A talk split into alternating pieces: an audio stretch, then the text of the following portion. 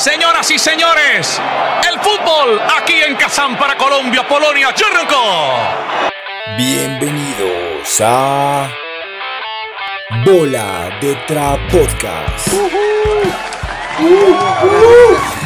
Julián agarrió con la moto. Run. eh, qué chima, qué chima que hayamos comenzado. Llegamos al capítulo número 7. 7 El, el- el número de la buena siete. suerte. Eso iba a decir yo, el 7 es el número poderoso. El 7 es el número para el chat. Aquí solo hablamos de baloto y así. Entonces ya llegamos al capítulo 7. Y hoy, hoy venimos como, como inspirados por la lluvia de estos días en Bogotá, porque todo está oscuro. Estamos grabando a oscuras, yo creo. Hoy venimos bien temerosos. Y vamos a contarles cosas, pues no sé si de pronto... Terroríficas. Puede que sí, ¿cierto? Sí, yo creo que sí, de pronto se La verdad es que- un poquito. La gracia es que se asusten porque las, las historias de la semana pasada no estuvieron tan terroríficas, tan temerosas, tan paranormales, tan perturbadoras. Vaya perturbador. Sí, o sea, hoy vam- vam- vamos a asustarlos. O sea, la idea es que se asusten más porque. Uy, la idea es que se asusten más. Se nos metieron. la idea es que se asusten más porque. mm, porque esta cuarentena va para largo. Entonces se tienen que asustar de una cosa más sabrosa. Pero bueno, eh, antes de eso, porque, porque hoy el invitado. Pues todos los invitados son especiales, ¿no? Vamos a hacer lambones como siempre. Pero, él- él Pero- es más especial todavía. El de hoy es más especial. Yo soy re maquia. Entonces, este pelado es Don Julián. Entonces, Don Julián hoy vino a acompañarnos. Él nos va a contar unas historias bien bacanas también. Y Julián, eh, le- yo de pronto alguien escuchó que le dijimos que hiciera ruido con la moto. Es un crack de las motos. El pelado sabe mucho de ese tema. Y bueno, y él tiene como su colectivo de moteros y tal. Él nos va a ir de pronto ahorita, nos, antes de, de empezar a contarnos sus historias. O si quiere presentarse una, Julián, ahí como brevemente. Así como los profes que le dicen a uno que se presente brevemente, si quiere hágale. Pero se tiene que levantar. Porque elegí esta carrera y tal. Sí, exacto. ¿Por qué escogí esta carrera? Pero se tiene que levantar. ¿Me levanto? Levántese, y- sí, levántese y, y su nombre y su edad y todo eso. Después hago ruido que me levanto. Ah, no, pues, pues ahí Don Brian dijo ya, Juli- soy Julián, ya me conocen. Eh, sí, pues, digamos, en cuanto a lo paranormal, tengo cositas que contar. Uno viajando en moto de noche y todo eso, eh, ve cosas curiosas que uno no sabe si creer o no creer. Eh, son, son cosas chéveres. Las motos igual a uno le, le dan como esa ventaja de, de poder parar donde uno quiera y, experimentar cosas así diferentes. Entonces Listo, lo que decía Brian también, si algo, me siguen en Instagram. Yo soy astronauta en moto, la buena. Vendiéndose. Ah, sí, llevamos tres minutos y empezó a promocionarse. Sí. Apáguele, ¿no apáguele me esa moto. Apáguele esa moto. claro. No mentira, sí, claro que sí. Ahorita, ahorita lo rotamos y también hay para que sigan a su colectivo y tal. Pero bueno, Eso, entonces eso. hoy nos vamos con esas historias. Vamos a comenzar con Daniel, porque, porque Daniel aquí es el que más, más pinta tiene de Dross, ¿no? El, el pelado le mete duro ahí a, a la voz y, y nos va a contar ahí una historia. Entonces vamos, vámonos con toda, don Dani. Vámonos con yo me llamo Dross. Eso, Eh, vamos. Este video que van a ver a continuación va a ser bastante perturbador. Pero bueno, o sea, yo como historias, a ver, eh, como yo les decía antes, antes no tengo historias como tal. Eh, a mí nunca me ha pasado nada perturbador, nada que me asuste. Pero que hay, que, hay que poner la palabra de perturbador porque esa palabra es la que, la que está rompiendo ahorita. Y mm, digamos que sí he escuchado bastante, bastantes historias y pues ya con lo que dijo Julián de carreteras, de viaje y todo eso. Voy a comentar la historia de mi prima. Ella hace como dos años vio supuestamente un fantasma en una carretera. La historia es la siguiente. Ella iba con su pareja y con, y con, y con su hijo por la carretera de hacia, hacia la costa, creo que iban hacia la Guajira, si no estoy mal. Y de la mañana, no, de, de- de repente eh, vieron que había una chica en la mitad de la calle, en la mitad de la, de la carretera. Entonces, pues claro, ellos frenaron, pero eran que tipo 3 de la mañana, entonces les hizo bastante raro porque pues la vieja no volteaba a mirar ni nada. Estaba mirando como hacia, hacia el otro lado. Cuando ellos frenaron, la chica volteó a mirar y mi prima comenta que le dio muchísimo miedo que la chica tenía los ojos rojos. Y ellos, pues claro, se, parto, se asustaron el resto, se asustaron muchísimo.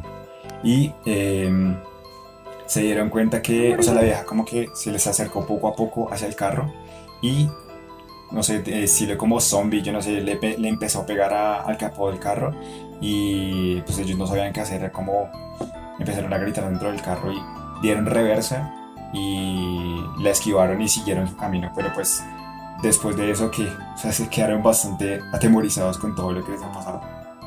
Eso es una, eso es, eso es una historia, es una Lo historia que le dije, eso es- interesante, Lo que le pues, dije, igual socio. no se sabe cuál era de verdad lo que estaba pasando. De pronto sí, de pronto era alguien que estaba, no sé, buscando para robarlos o algo así. Pero pues, Alguien está, Claro. alguien está buscando unas goticas de Claro. uchuva para pero los ojos, marica, Daniel. es que los ojos rojos, o sea, tipo ojos rojos como... Es que no son como ojos rojos así de marihuana, sino como... Perturbadores. Es que no sé. Como rojo Como bombillo. rojo de otra droga. Como Rojo la cuadra roja.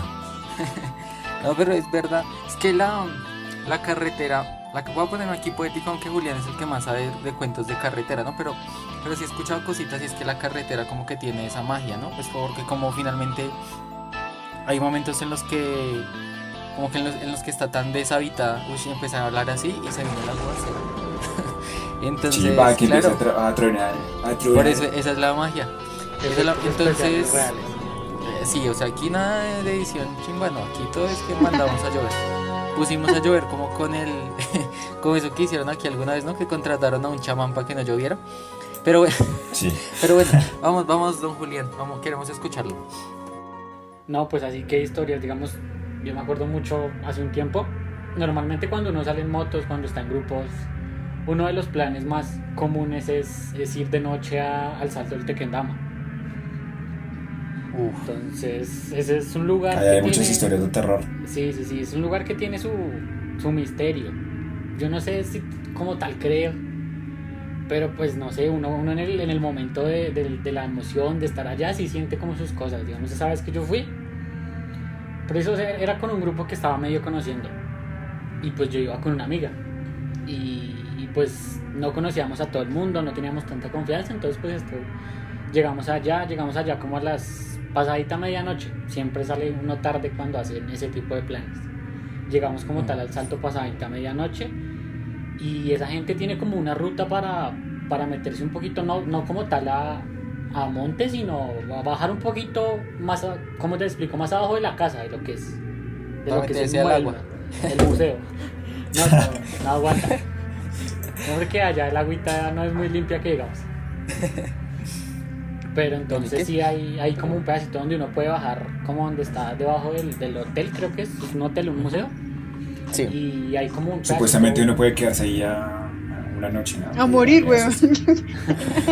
Pues se, Aguantar se hambre y supone, morir. que, Sí, se supone o sea- que, que en la, que hacen como, como tours, algo así por las noches. Tengo Sí, entendido. a su-. Sí, sí, sí, supuestamente, supuestamente si no se vota se puede quedar ahí. No, lo que he escuchado es que es que eso es un, o sea, como que antes era un hotel y ahora es un museo y no lo puede visitar. Pero bueno, continúe, Julio. Entonces el hecho es que los, normalmente los moteros bajan ahí un pedacito y no sé, hacen como empiezan a hablar mierda, lo que quieran. Pero siempre, siempre se siente como, como susto. Yo me acuerdo que esa noche empezaron ahí a hablar, a contar sus historias normal. Y justo un momento como que llegó, como que alguien se quedó callado y se escuchaban literal como gritos, como se siente la tensión porque porque el- entre el sonido del agua, entre el sonido de los carros, buses que a veces pasan por la carretera y, y- y como el silencio que lo envuelve a uno es, es feo, porque el, el- el- ruido del agua así cayendo durísimo y, y eso siempre, siempre da susto. Entonces esa, noche pues lo más raro que, que a mí me pareció ver fue, fue como esos ruidos y, y to- hubo un momento que alguien, no sé si por joder o, o de verdad empezó a gritar, ay, ve, hay alguien allá abajo en la cascada, abajo en la cascada.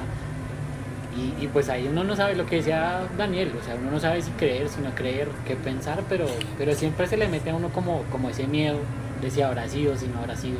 Dicen que en el salto de Tequendama mucha gente va a suicidarse, ¿no?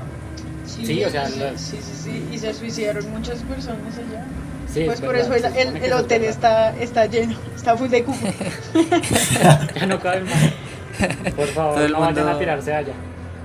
Oiga, muy fuerte. Ve, Julián, ¿y a qué hora se fueron? ¿no? ¿Cómo fue la vuelta? Digamos, uno llega, se parcha un ratico, eh, se asusta y después, ¿qué hace? Después, no, para la casa. No, como esas reuniones, como les digo, depende del plan. Normalmente cuando son tipos así, plan paranormal, se puede ir allá al salto de Tequendama o al cementerio que queda pasando la calera. También son planes así, no normal, uno va. Ejemplo, digamos, esa noche fuimos, hablamos mierda allá, que el susto, que esto, que lo otro. Y nos dieron como las dos, dos y media. A las 3 ya arrancamos cada uno para su casa. Pues comimos algo antes de cada uno para su casa. Pero siempre uno está ya dos horitas, digamos que hablando mierda, digamos que molestando.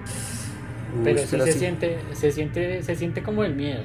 Y de hecho esa noche alguien estaba como tan traumado con que, con que a las 3 es peor, a las 3 es peor, y por eso como, como a las 2 y media arrancamos. La hora del diablo. La hora del diablo. Uy, man, está muy fuerte. ¿Y cuántas veces ha ido Julián? O sea, ¿o ha ido como una y una, al, al salto y al cementerio. Al cementerio es como más fácil pues llegar. Y es como pues, en cuanto a seguridad, creo que ninguno de los dos tiene mucha seguridad, pero pues uno está más tranquilo en el cementerio. Y eso también da miedo. Ajá, sí. Digamos, al salto fue una vez, como les conté con ese grupo, y, a- y allá al cementerio sí he ido como dos, tres veces. Uy, fuerte.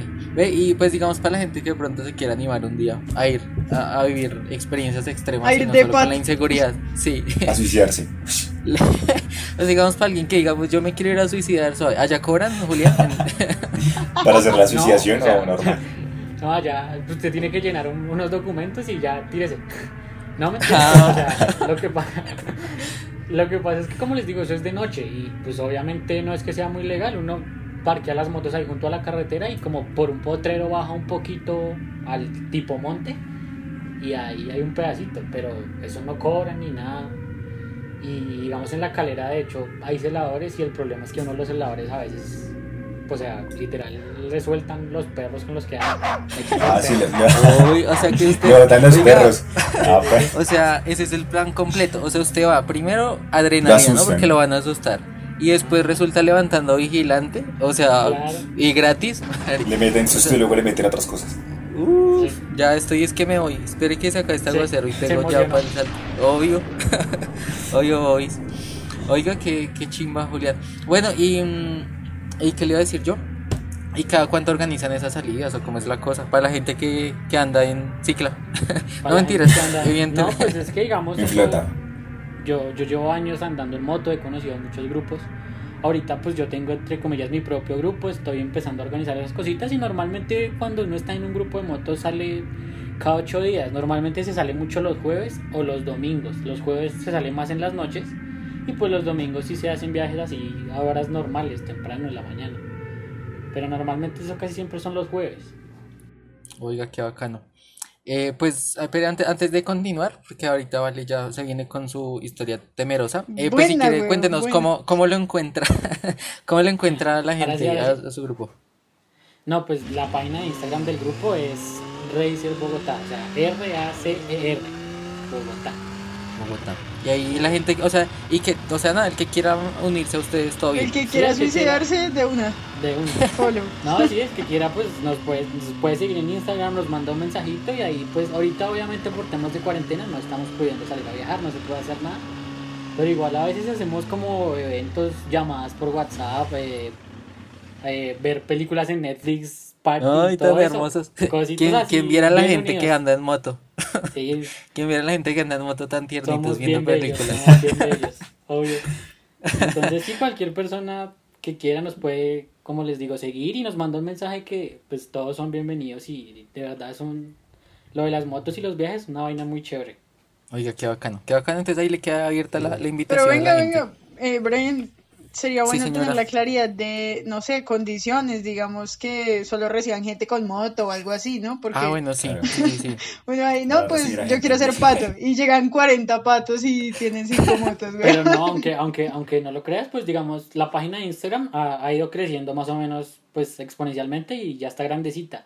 Y aunque no creas, sí llega mucha gente, o sea, pues la verdad llegan muchas mujeres, no es por ofender a nadie, pero llegan mujeres y se unen al grupo y uno les pregunta qué moto tienen. No, pues yo no tengo moto, pero si alguien me lleva, pues voy. Entonces, Macho opresor.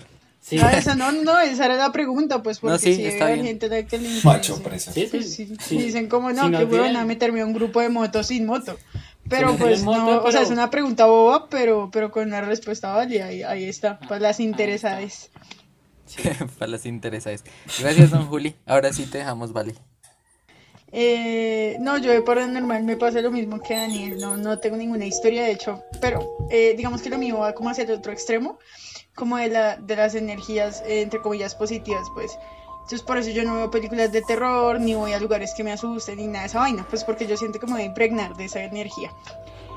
Eh, pero lo que... mi. pero lo que sí, sí me pasa a veces es, pues me ha pasado como un par de veces, es lo clásico, digamos, que, que uno escucha mucho, que es la parálisis del sueño. Entonces, sí, sí, Me sí me ha pasado que yo no puedo, o sea, yo no puedo dormir boca arriba. Generalmente no puedo, porque como que me quedo ahí, ahogada. y ¿Boca ya arriba pues, boca eh, boca arriba, boca arriba no puedo. Yo generalmente duermo boca abajo y con la cabeza hacia un lado. Sí. Eh, porque sí, boca arriba me, me da la parálisis del sueño, pues. Practicando para cuando te mueras. Oiga, muy fuerte. Sí, sí, de hecho, vea, marica, que eso es una historia chistosa. Cuando yo tenía que como unos 12 años, yo, alguna vez mi abuela me dijo como, agradezca el día de hoy porque uno nunca sabe si mañana va a estar vivo. Y a mí me quedó esa, esa, esa frase en la mente. Y desde esa noche, como durante todo un año, marica, me dormía boca arriba. Con las manos cruzadas en el pecho, weón. Así como, como La- un la muertito. La Como, propia como si estuvieran en ataúd. Drácula, weón. Lística, lística para la Sí, caja. sí, sí. Sí, me dormí así. Y, y ya, yo no sé si de pronto ese, ese día le dije a la parálisis del sueño, ven a mí. Y sí, me pasó eso. Entonces, pues para los que no nos escuchan, digamos, y pues para los que no sepamos, qué es la parálisis del sueño en sí, es como un momento en el que el Se le sube el cerebro muerto. se conecta. Sí, no, no, no es tan así. O sea, como que uno está Oh, soñando así y entonces. Sí, sí, sí, claro. La, las brujas, la bruja de Quilmes. el, el cerebro como que está en reposo y así en descanso. Entonces en ese momento el sistema nervioso como que envía, envía un estímulo para que uno relaje los músculos. El problema es que uno se queda ahí. Entonces uno se queda absolutamente relajado. Y lo que dice Daniel, como que uno siente que a alguien se le sube o que tiene algo, marica, que tiene un peso algo que no se puede mover, que no puede respirar y eso. Esa vaina se llama, o sea, el, el momento en el que uno está totalmente relajado de forma muscular y digamos neuronal, se llama el ciclo REM. Y ya, entonces como que uno se queda ahí. Entonces hay dos, generalmente dos tipos de parálisis del sueño, que es como durante un par de minuticos y ya uno después se puede mover y la otra es que dure ahí uno un huevo de tiempo y pues ni sepa qué pasa. Pero eso es una Eh, y ya. eternidad, marica. Sí, marica, eternidad no, la verdad, a mí, yo creo que a mí que como dos minutos, pero uno se siente horrible y, o sea, después no quiere hacer nada, no quiere ni moverse, no, uno dice, no, marica, no, sé- no sé si estoy vivo o no estoy vivo, porque se siente muy raro y ya, esa era la historia, la super historia.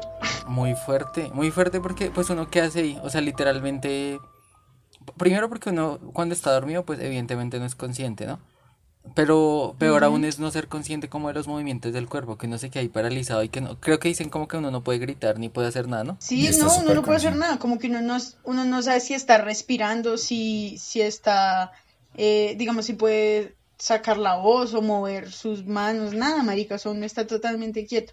Por eso les decía lo de, lo de la relajación, entre comillas, muscular, es que uno como que se desconecte completamente, o sea, como que su alma está desligada de lo que puede hacer el movimiento de su cuerpo. Es una vaina así, es una vaina rarísima, pero pues al menos fue chistoso, gracias por las risas y... Y síganme en mis redes sociales. Eso sí, hoy, hoy todos, hoy todos a dar el arroba. Pues no, Claro. pues no. La, Arroba Jaira Liria. la parte de todas las arrobas van a ser silenciadas, no mentiras. Pues muy fuerte, Pues yo no, porque esta semana edito yo. así no me hay que quedar mal. Ve, yo les voy a contar u- u- dos historias, pero primero les voy a contar una que me robé. Yo solo vengo a este programa con historias robadas, pero es que esta historia me pareció chévere. Se las voy a compartir. Eh, resulta que, bueno, esta historia, la verdad es que ni siquiera pues como que conozco, o sea, no es directamente a la persona, pero algún día nos, nos relató esto y fue como, eh, pues de retomando lo de las carreteras que contaba Julián, resulta que nos decían que a las personas que trabajan en carretera, porque digamos pues Julián anda en carretera porque pues por, por paseo, ¿no? O pues no sé si le, gusto, a veces sí, trabajando, pero digo, hay gente que, exacto, pero hay gente que trabaja en carretera, o sea, nuestros transportadores, la gente que lleva comida, alimentos, comida, alimentos, bueno, crack, eh, comida, y bueno, vueltas. Entonces, eh, ellos pues, ellos sí están casi que 24/7 en carretera. Resulta que decían que había, había por ahí como un cuento entre las personas que andan en carretera, y es que... em, como que había un alguien que se había perdido, ¿no? Como un alma perdida. Y normalmente asustaba, supuestamente, ¿no? A los, a los camioneros eh, que eran infieles. Entonces que ese espíritu solo, solo, exactamente, no sé, pero sí. La pata sola asustaba eh, eh, A usted no lo Sí. ha asustado. A usted no lo han asustado, entonces usted no a, sabe. mí- a la, a la gente fiel, como, por eso es que yo no sé, por eso Daniel es experto en la pata sola, por lo que veo. Ya, ya Daniel mejor con la. Me han sola. contado. No, no, no, me han contado. No, yo no. No, pero eh, es que no sé quién es, pero hay, hay un novelas mitología colombiana que tiene Tiene como eso, como asustar. Una mujer asusta a los hombres infieles. ¿Ve la pata sola? y borrachos. No, Cosa que yo no caigo ahí porque yo no soy ni infiel. Pues la verdad no sé si la pata sola, pero entonces decían que, mm, que ese, ese monstrico, voy a decir monstrico, pero seguramente era una mierda verlo. yo creo que eh, era fuerte. Pero A resulta usted que le los manes iban manejando. relajado. Ah, no, a mí, a mí me dicen monstrico y estoy re rico. No mentiras, con, déjenme hablar. Porque comenzamos diciéndole a la gente que los íbamos a asustar y está recocha. Pero bueno, resulta que, mm, eh, que a ellos se les aparece a los infieles y que entonces, eh, sí, o sea, se les aparece primero como una mujer muy bella. Y eh, como que la primera noche, o sea, como que ellos van en viaje de ida, por ejemplo, van Bogotá Cartagena y cuando vienen de Cartagena hacia acá se les vuelve a aparecer, pero ya como asustándolos. Y entonces lo que decían era que cuando la, la este espectro, digámosle la pata sola, se les iba a aparecer, cuando estaba muy lejos, eh, cuando estaba lejos no se escucha, o sea, como que no se escuchaba, ¿cómo les digo yo? O sea, como que ella emitía un ruido, ¿no?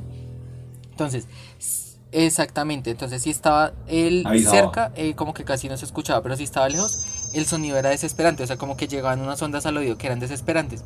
Y decían que muchas, o sea, muchos conductores, por temor a eso, pues porque evidentemente ellos nos iban a confesar como infieles, como Daniel lo hizo ahorita in- indirectamente. Cayó solito. Eh, entonces ellos a veces optaban por demorarse un poco más en el viaje y porque decían que en serio era efectivo, o sea, como que los asustaba muchísimo. Y, y que siempre les salía, o sea, como que siempre era fijo en esas carreteras que les salía la, la muchacha bella, despampanante y monstruosa. Pero ahora sí voy con mi historia. Esta me la robé, pero quería que la, que la escuchara. O sea, usted sacó, sacó un, un libro de mitos y leyendas. Y lo leyó. El de. El de. el de Se leyó. Sí, se leyó un fascículo ahí de una revista que estaba viendo por ahí y ya. Ay, Ay, como, ay, la sobrinita ay, con ay, la tarea. Ay, es Manuel, usted leo el libro. faltó la Yo estoy en vagos. No, vea, hablando de eso y para, para, para cerrar esta historia con, con ñoñería y para que la gente no se lo olvide, yo creo que pues de pronto ya saben que es un mito y una leyenda, pero yo me acuerdo que a mí me costó mucho entender que era un mito, o sea, la diferencia entre mito y leyenda. Entonces, mito eh, solo habla de la creación, o sea, todo lo que hable de la creación, de, sea la cultura que sea, es un mito. Y una leyenda es lo que estamos hablando, mierda. O sea, que es como de cuentos que van trascendiendo de generación en generación con, con las historias de la gente, pero no necesariamente van relacionados con el origen. Pero bueno, ahora, La, ahora sí la voy con mi leyenda historia. de, de Daniel el infiel. Sí. Daniel con la pata sola en el... Bueno, pero pillen. Pillen que eso fue- esto pasó hace poquito, así que atención porque esta historia es bien reciente. Atención, aquí, aquí suena, Atención. ¿cómo se llama? De semana argentina. Bueno, después lo escucharán. Aquí. Atención, corner. Entonces resulta que eh, yo estaba un día, de hecho fue una, una noche hace poco, estaba en el computador, eh, normal, estaba en el computador, ya estaba haciendo trabajos, eran como la una, ya era tardecito. Y entonces yo empecé a escuchar, eh, como, como, o sea, pues ya la casa estaba en silencio, mi mamá estaba dormida y todo, y pues el barrio obviamente ya ahora estaba en silencio, y yo empecé a escuchar un sonido como, como cuando presionan botones, o sea, como cuando alguien está jugando como Tetris o eh, Tetris, ¿quién jugará Tetris ahorita? Pero, pero sí, como no estaba como presionando botoncitos y tata, como muy seguido. Y yo, y yo lo escuchaba como dentro de mi casa, pero yo decía, pero si no hay nadie, ¿quién va a estar presionando? Entonces yo dije, mi mamá, pero mi mamá jugando el celular a esta hora. Yo decía, no, mamá, mi mamá ni juega en el celular. Entonces yo decía, pero qué puta. Entonces seguían así, pues como oprimiendo, oprimiendo. Y nada. Entonces yo subí y mi mamá ya estaba dormida. Entonces yo, pero ¿qué pasa? Y claro, eh, yo le dije a mi mamá, tú estás jugando. Y me dijo, ay, déjeme dormir. O sea, ¿qué le hago él jugando? Le dan una chancla y chao. Sí, como que le da con el cual que yo estoy jugando. Ay, madre, cuando va- volví a bajar, pues lo que me, lo que el gran espectro asustador eh, se apareció prácticamente de frente, sí señor. Era un señor ratón. Ento- Entonces, pues nada, o sea, es muy fuerte. Pues Les voy a contar el desenlace del ratón. El, el man estuvo como dos días, dos días en mi casa y no se dejaba agarrar. No se dejaba. En, en mi casa debajo de la escalera hay como un cuartico donde guardamos básicamente basura, pues como lo de Navidad y eso. Y estaba metido ahí y le dejábamos trampas y vueltas y el man, o sea, era re era el ratón más hábil. Se llevaba el pan, se lo comía y sobrevivía. Y uno siempre, o sea, como que el deseo cuando subíamos y hacía ruido. O sea, era como burlándose.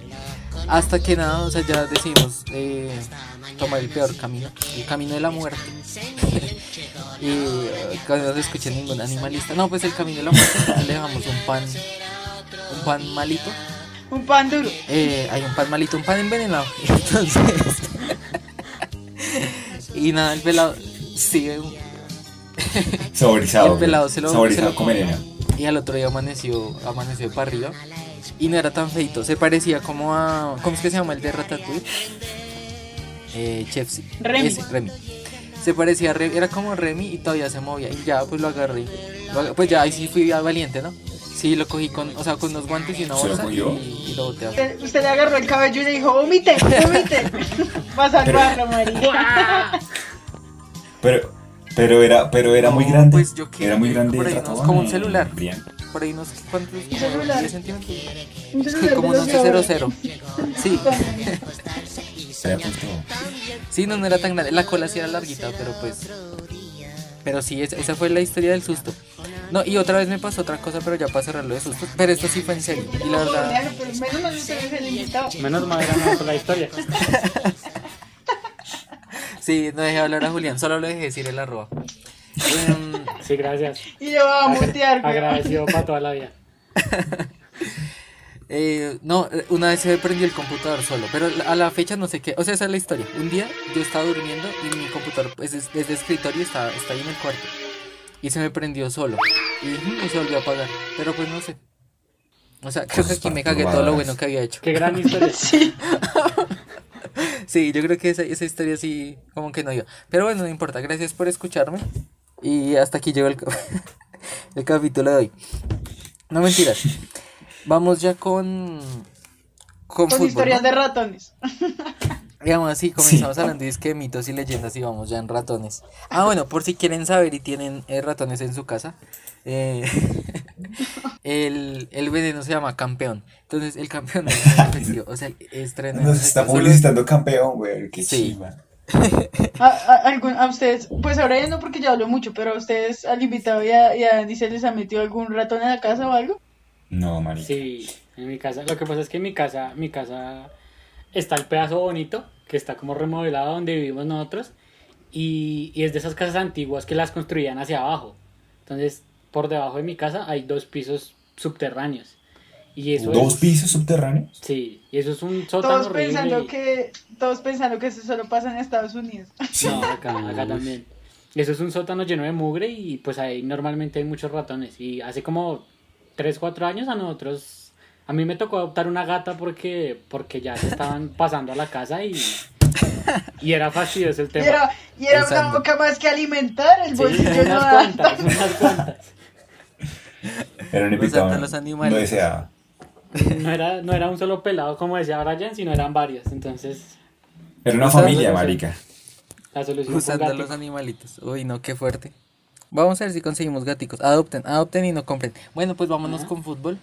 Vámonos con fútbol así cortando radicalmente. No, pero es que vamos a contarles una historia que, Que esta de pronto sí los asusta porque es misteriosa. Voy a dejar a Don Dani, que él, él la tiene ahí como, como muy bien. Anillada. Como apenas pasó. Exactamente.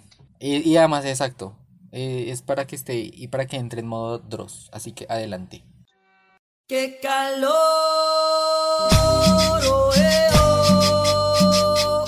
¡Qué calor que tengo yo! Que levanten las manos como yo. Bueno, la historia que les tengo a continuación sucedió en Argentina. Entonces, no sé si ustedes conocen un equipo de fútbol que se llama Quilmes. Eh, la historia va de que ellos estaban en segunda división en el año de 1994 y se disputaban contra Gimnasia de Jujuy, pues eh, la categoría para llegar a primera división. Cuestión que la, la- la historia es de que mm, ellos, los grandes directivos de- del equipo de Quilmes, decidieron buscar a una pitonisa. El nombre artístico de la pitonisa es Dora y vivía cerca de... Sí, y porque claro, es un artista y residía como, digamos, a unos kilómetros que, digamos por decirlo así, un barrio que se llamaba Chascomús. Y bueno, la historia es que ellos le pedían a, a la pitonisa que les ayudara a, a este equipo, a Quilmes, que eh, les ayudara con la, a, su- a subir a la, segunda, a la primera división. ¿sí? Ese partido era la final. Y eh, digamos que en lo que ella les dijo en un principio es que sí, les iba a ayudar con esto. Que el equipo con el que estaban compitiendo iban a perder 3-0, o sea, como que tenían partidos diferentes. Y porque Quilmes se enfrentaba contra Deportivo Morón. Lo que pasó fue que el partido. eh, Jujuy perdió el partido 3-0, tal como dijo, como dijo Dora. Y el Quilmes estaba en el primer tiempo. Y el partido tuvo que ser suspendido porque pues hubo como una gresca ahí dentro, de, dentro, de, de dentro del estadio y pues eh, suspendieron el partido. La historia va de que Perdóname, Ani. una película, Eh, una, sí, fue- como... No, no, no, pero digo, es porque para que se dimensionen el tamaño de pelea que hubo, eh, explotó o estalló un petardo dentro del estadio. Entonces la cosa estuvo Sí, sí, sí. compleja y por eso tuvieron. Ah, bueno, y antes. Exacto, y espera ya para que continúes. Eh, como dijimos, la población, ¿no? La población en la que quedaba, eh, donde vivía la bruja. Pero entonces, para que se hagan una idea las personas, o sea, no era como ir de, no sé, de, de un barrio a otro, pues digo, como que no era tan cerca, sino final, era como a 100 kilómetros. Hagan de cuenta que están en Bogotá y tienen que recorrer 100 kilómetros a una población muy, muy, muy lejana para encontrar a la bruja porque era tremendamente conocida. Continúa, Daniel, ahora sí que fe. Eh, muchas gracias. Entonces, sí, como dice Brian, fue como que le cayó un, un petardo, o mejor dicho, un problema dentro de, dentro de eso que tanto así que el partido tuvo que ser suspendido. Eh, dentro de ese tiempo, pues entonces la, la, la, la bruja eh, decidió ir a pedir, pues porque le tenían que pagar el 50% del trabajo, entonces ella quería pedir el otro 50%, el restante. Y eh, esta gente, los directivos simplemente se le burlaban a la, a, a la, a la pitonisa, a la bruja, diciéndole como que no, pues eh, eh, esto no va a quedar así, todo bien, por dicho. Y la vieja se ofendió. La vieja les, les echó una maldición de 13 años sin éxitos deportivos a Quilmes. Cosa pues que ellos no se lo tomaron en serio. Pero al día siguiente, o bueno, en el momento cuando se siguieron en el partido, el partido tuvo que continuar, terminaron perdiendo. Creo que el resultado terminando, terminó siendo 3 a 2 o 2 a 1. Y eh, ellos no esperaban para nada perder el partido, porque pues eh, eh, antes de que se acabara el partido, antes de que lo suspendieran, iban ganando. Y mm, desde ese momento hasta el 2003, la, la pudieron, digamos, romper la, la, la, maldición, por decirlo así. Eh, una historia aparte de esa es cuando uno de los fans de, de, este equipo de Quilmes eh, fue a buscar a, digamos, el cementerio donde estaba, porque pues Dora se murió. Entonces Dora eh, le dio como, le dijo como que sí, eh, subía a primera división, eh, el primer hijo, la primera hija que tuviera le iba a llamar como ella. Y eso fue exactamente lo que hizo y al año siguiente, a la temporada siguiente, Quilmes pudo subir a la primera división, por fin.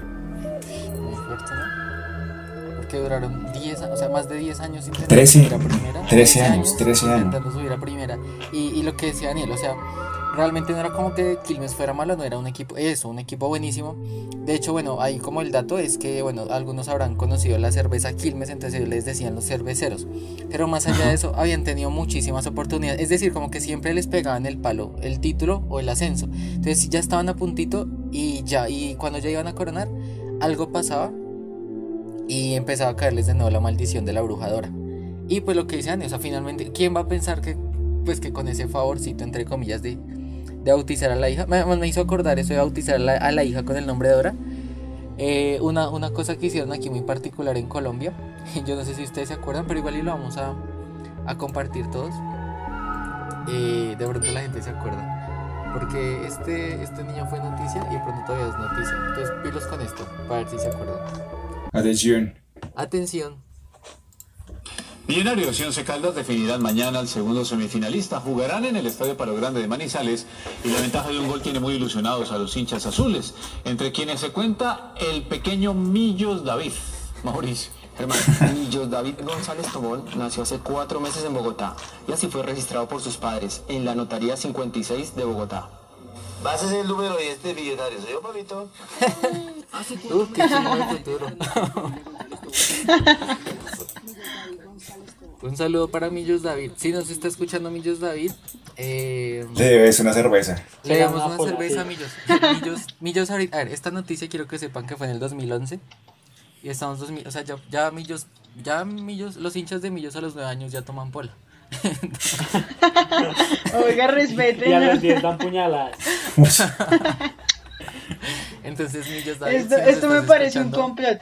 Esto me parece un complot en contra de los azules. ¿Su merced es hincha de millonario, Valentina?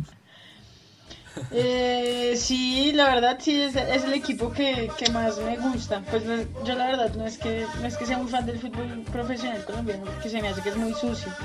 Pero Millonarios Ah. es, es el que más veo. Ahí sí. Yo creo que es por llevarle la contraria a mi papá, porque él es antimillos. Entonces, yo creo que es por eso. man. Solo Millos. Eh, no, pues yo no sé, pero eso no. Además, yo, pues de nuevo, caímos en lo del nombre, ¿no? Para criticar al niño. Y pues aquí no hay autoridad moral para criticar nombres. Sobre todo usted. Y menos yo, menos yo. Un saludo, me presento porque siempre soy presento. Yo, mucho gusto, soy Brian Orlando. Me presento, presen- siempre presente. PT. Eh, mi, no- mi nombre es Brian Orlando, un nombre bien sabroso. Eh, y entonces no, no puedo Bien criticar a sabroso para los años 20. Entonces un saludo a Millos David. Te compadezco Millos David y reclama tu pola. Si ya tomas pola en lugar de. De tetero. No, ya Millos ya tiene como 10 años, ¿cómo no? De Claro, compota. Sí, ya, qué tetero. no, no, no, no, no. Pero entonces. Bueno, sí, esa fue, esa fue la historia de Quilmes, de Quilmes, Sí. de los fantasmas de Quilmes y de la bruja de Quilmes. Eh, a mí me llama mucho la atención ese nombre de Dora, de la bruja Dora, pero bueno. Daniel Eh, bautizando a su hija. Sí, eso fue la historia de, de- de después de 13 años sin éxitos deportivos, el tipo tuvo que ir a... Porque es que antes le habían regalado un- unas flores y como que se, se equivocaron de, de lápida, porque no, no, no funcionó para nada. Ve, Y hasta que... Nos señor. dicen una cosa aquí, aquí internamente. Y es que en la bruja, está, la bruja está aquí, Ani. Tenemos a la bruja ¡Ay, cómo con así! nosotros. Tenemos a la bruja con nosotros. Ah, en. Nos dicen que la bruja está aquí con nosotros. Pues usted dijo, ¿no? Es que a la gente cuando no le pagan algo se emberraca. O sea, si le dan un super coco se emberraca. Y pues a la bruja no le pagaron la segunda parte. Entonces vino, pues porque ella dijo que sí, que todo bien, que muy bonito lo de Dora. Que todo. Pero que nosotros estamos nacional. la historia aquí, entonces que le paguemos, entonces se vino a cobrarnos. Entonces la bruja ahí la Eh, escuché gritando. Eh, Dora, Dora, si estás ahí, manifiéstate, por favor.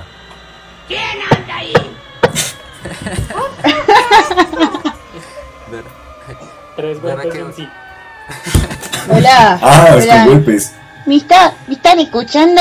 ¿Me están escuchando? Hola Dora. Hola Yo- Dora. Yo solo, yo solo hice mi, mi, mi trabajo, hice, hice un, un, un, un hechizo para que, para que Quilmes ascendiera, para que ganara los partidos, y ellos, ellos me, me afanaron, me, me quitaron mi dinero, me, me dejaron por debajo, y, yo nada más, yo nada más quería mi, mi guita.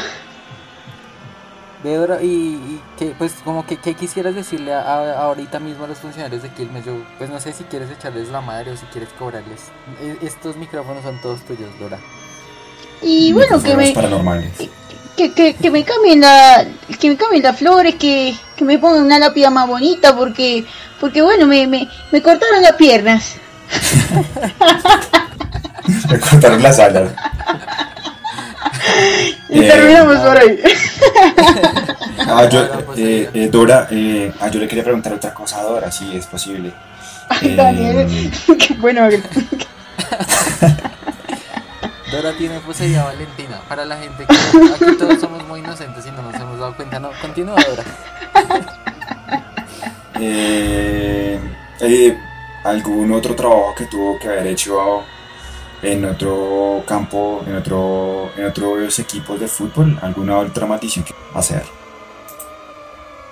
Y be- bendije, bendije estadio, bendije una que otra casa, una que otra, eh, digamos, encuentro, algunos guayos, pero, pero nada serio. La verdad que, que nadie me había prometido tanto como Quilmes y, y mira cómo terminé, ¿no? Muerta. Dora, muchas gracias por habernos acompañado. Eh, ya esto es como para sé que estás que te duermes. Dora, eh, nos gustaría que le dieras solo ya la última cosita, un, un consejo, ojalá gratis, porque don Daniel anda ahí como encuentado con la pata sola. Entonces ahí como una- un saludito para contrarrestar esa pata sola y ya, y te dejamos dormir, Dora. Y nada, yo le digo a Dani que, que le tire los galgos a, a la pata sola, que ella es amiga mía y, y le gustan los morenos, ¿eh? Gracias. Impactado. dejaste callado, lo, lo intimidaste. Atención, atención a la gente que le guste la, los pelados cafés con voz chimba. Ahí está Daniel. Daniel su arroba, fácil Arroba el cuervo XX.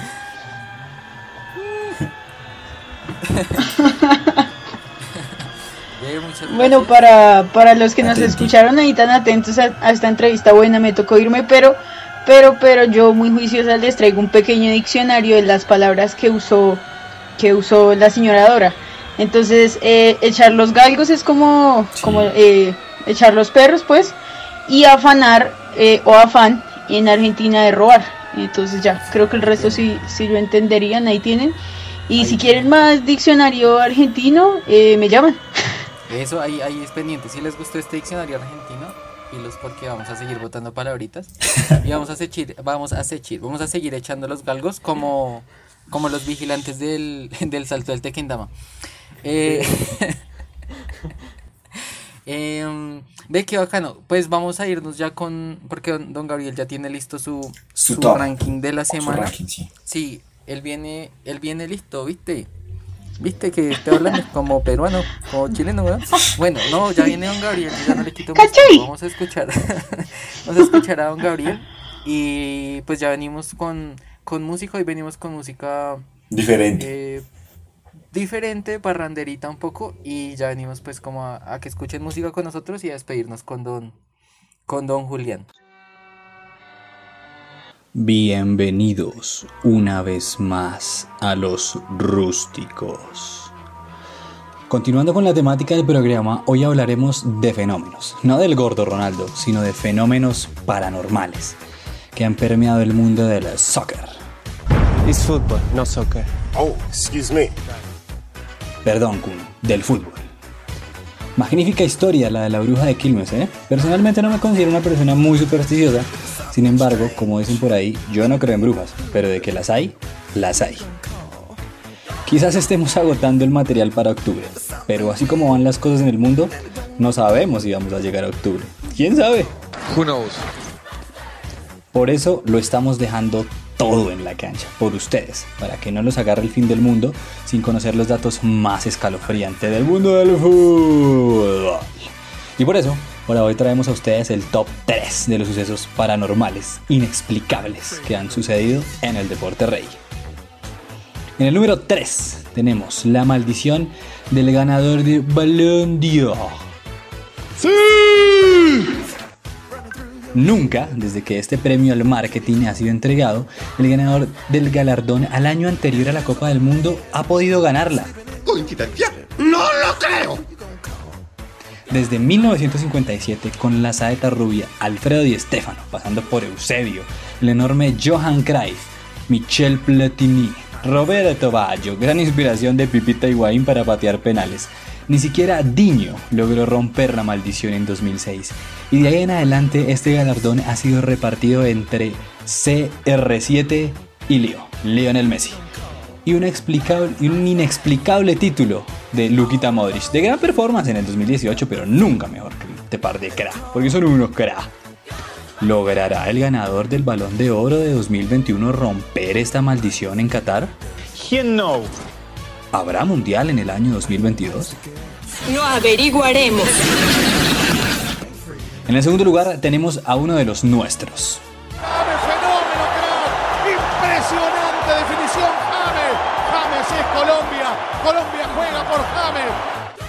Bueno, realmente no involucra de una forma directa a nuestro incomprendido crack. Corría el año 2012 y el fin del mundo se avecinaba. Se disputaba un partido de Champions League entre el Paris Saint-Germain Hola, señor Francis, sí, cómo no. y el Porto, en el cual militaba James. Cuando de un exquisito zurdazo la mandó a guardar, el estadio do Dragao explotó. Pero hasta ahí todo normal, todo normal.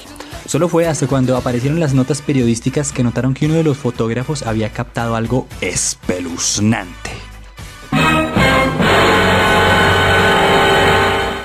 Un espectro en la tribuna, una imagen fantasmagórica, mezclada, inmiscuida, diluida entre la multitud lusa que celebraba. La imagen dio la vuelta al mundo. Hubo debate, incrédulos se apostaron exigiendo la verdad. Toda una controversia. Pero, pero, pero, en 2016 se develó la verdad. Como siempre, un poco decepcionante. Simplemente se trataba de un efecto fotográfico que captó extrañamente la silueta de una fanática, de una señora ya grande, ya mayor. Esto se concluyó luego de que se conocieran imágenes de ese mismo instante grabadas desde otro ángulo. Ya uno no puede ir al estadio porque lo confunden con un espanto.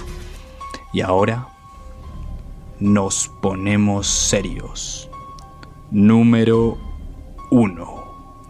En el escalón más elevado de este ranking está la macabra historia de los siete gatos de Racing Club de Avellaneda.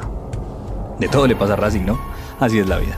¿Recuerdan ustedes que Racing durante el siglo XX permaneció 35 años sin ganar un campeonato? Se fueron a la B, casi desaparece el club, mejor dicho, todo lo quilombos habidos y por haber. Era inexplicable que un club tan grande, el primer club argentino en ser campeón del mundo, se quedara tan atrás, tuviera tan mala suerte. ¡Qué mala suerte! Mientras que tan solo 100 metros de ahí, en el Libertadores de América, todo era Durante ese periodo de tiempo, Independiente ganó todo. Una veintena de títulos, dominador absoluto de la Copa Libertadores y el fútbol argentino. Pero volvamos a Racing. Cuenta la leyenda que el canchero del club, canchero, dícese de la persona encargada de mantener en óptimas condiciones la cancha, no otro tipo de cancheros. Diferente, muy diferente.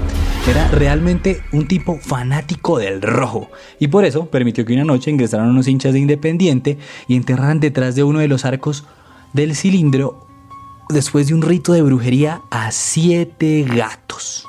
Se presumía que esa era la génesis de todos los desaguisados, las penurias, el dolor del pueblo académico.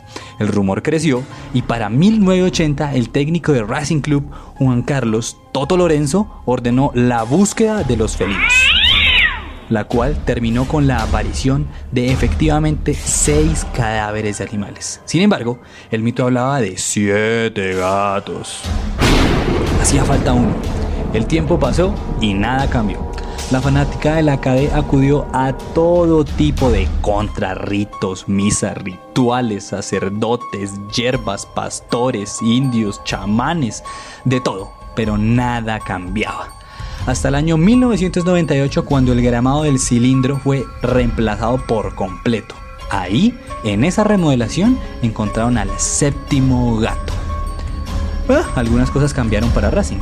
Ya logró salvarse la liquidación del club y en el 2001 llegó el tan anhelado título del fútbol argentino. Bueno, Y así llegamos al final de esta su sección, la sección del pueblo. Esperamos les haya gustado y la hayan disfrutado tanto como nosotros. Y una vez más, un gran saludo a los ganadores del concurso de la semana pasada y a todos los que participaron. No se rindan, los siguientes pueden ser ustedes. Un abrazo a todos, cuídense mucho. Chau, chau.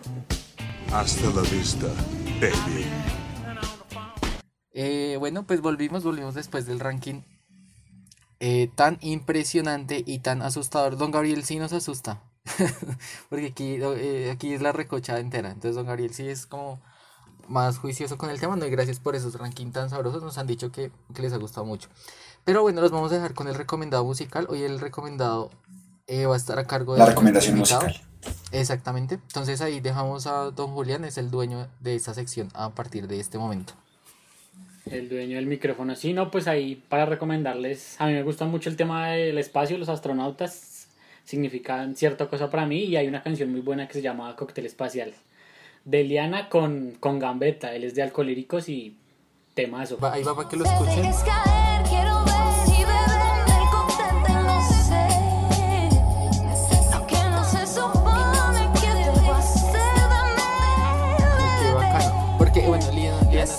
Liana ¿de dónde es Julián?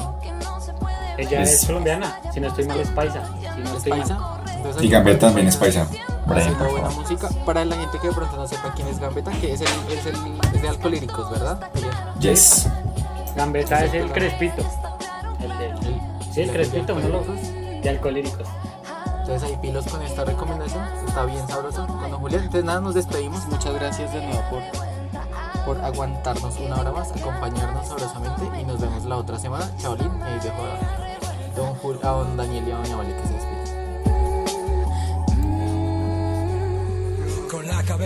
Chaolín, gracias. eh, Estoy esperando que Valentina pero, pero lo nombraron a usted primero, weón. No, primero, primero tú, dale, bueno. Ok, de nuevo.